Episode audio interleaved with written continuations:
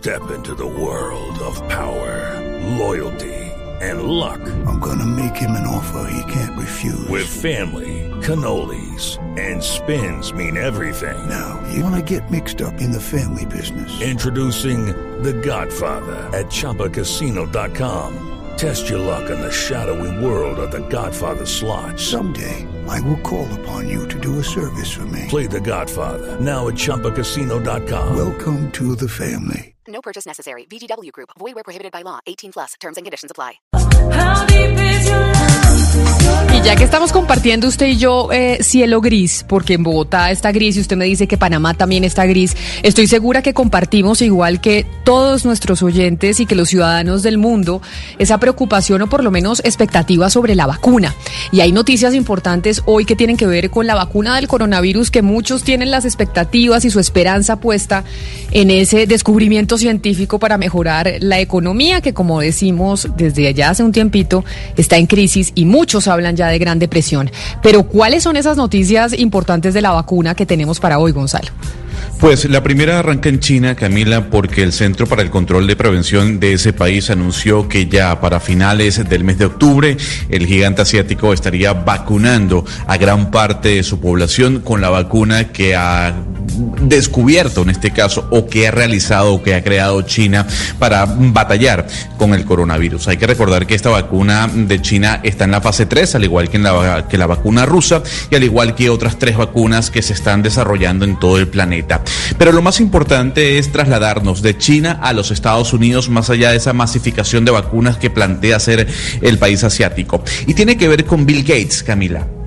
Usted sabe que la Fundación Gates está apoyando monetariamente a grandes farmacéuticas en el desarrollo de esta solución para la pandemia y Bill Gates ha hablado sobre cuál será para él la vacuna eh, que logre primero llegar a la meta y para él será la de Pfizer. Hasta el momento lo que dijo Bill Gates en horas de la noche del día de ayer es que es la vacuna que más se plantea correctamente en cuanto a los resultados que está dando, dejando a un lado la vacuna de Moderna y la vacuna de AstraZeneca que anunció, como ya sabemos, la semana pasada un pequeño traspié. Sin embargo, ya AstraZeneca y Oxford anunciaron la reactivación de esa fase 3 y es importante decir también que la Fundación Gates tiene plata metida en Pfizer. Seguramente también por eso el señor Bill Gates dice que esta va a ser la primera vacuna que llegue a la meta.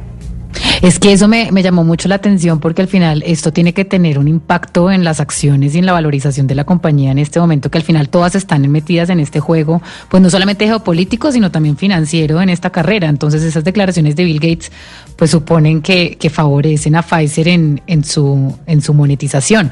Pero yo sí me pregunto también, aparte de la noticia que estábamos dando la semana pasada de que la vacuna de Oxford había sido suspendida, el sábado ya dijeron que no, que se habían, digamos, retomado los ensayos clínicos yo nunca, Oxford dijo que había pasado con la persona que, que había tenido efectos. Nunca supimos. Hay, una, hay un tema, hay una falta de transparencia también, porque una persona que Valeria, tuvo un impacto, y tampoco supimos que suspendieron y no sabemos qué pasó. Dijeron no. Tampoco supimos cuáles fueron los efectos, ¿no? Simplemente nos dijeron Eso. hubo efectos con, pues, eh, adversos a esa persona que estaba eh, siendo, eh, que se le estaba probando la vacuna, pero nunca nos dijeron qué le pasó. O sea, se ahogó, le pasó algo en la piel. Nada, y a los tres días ya lo habían solucionado y a los tres días ya solucionado y ya no renaudamos esto. No sé si se dieron cuenta, pues que iban a tener un impacto, etcétera, también económico, porque las acciones bajaron, etcétera.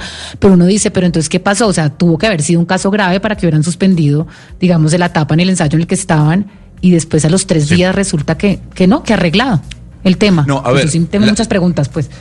La situación con la vacuna de AstraZeneca y Oxford, y esto es importante decirle a los oyentes, esto puede ocurrir, y de eso se trata la fase 3, de que a mayor escala se puedan obtener este tipo de resultados o que puedan salir este tipo de problemas. Lo que sucedió con esta persona eh, dentro del proceso de la fase 3 de la vacuna de AstraZeneca y de Oxford es que tuvo una reacción que lo llevó a presentar una mielitis transversa. Valeria, que es una mielitis transversa? Básicamente es una enfermedad neuronal que afecta sin duda alguna al ser humano. Es una enfermedad, como dirían algunos, de tipo 3, de tipo 3 en cuanto a gravedad. No obstante, lo que ha dicho AstraZeneca y lo que ha dicho Oxford, una vez se dieron cuenta de que la vacuna o de que esta persona que había sido eh, inyectada con la vacuna, que era un voluntario, había reaccionado con esta enfermedad, pues dijeron, vamos a parar, vamos a revisar qué es lo que está sucediendo, qué fue lo que pasó, el, el voluntario está reaccionando bien a los medicamentos que se le están aplicando para eh, revertir este efecto y han dicho, pues sigamos porque una persona no puede tener una fase en donde se involucran más de 50 mil personas. El problema va a ser, Valeria y Camila, es si otra persona, si otro voluntario de esta vacuna sufre también de mielitis transversa. Ahí sí, AstraZeneca y Oxford podrían decir, vamos a detener esto hasta que solucionemos el problema y por qué las personas están reaccionando con esta enfermedad. Gonzalo, lo que están mirando, es decir, esto de la mielitis transversa lo explicaron eh, inmediatamente, pues se anunció todo, inclusive en algunos podcasts ellos explicaron de qué se trataba eh, ese trastorno que, además es poco común del, eh, del sistema nervioso y que dicen pues que lo que le provoca al paciente o lo que produce en el paciente es dolor, debilidad muscular, parálisis y problemas de la vejiga o el intestino. Ellos explicaron todo esto, pero además después se explicó que esto es normal en el proceso de una vacuna.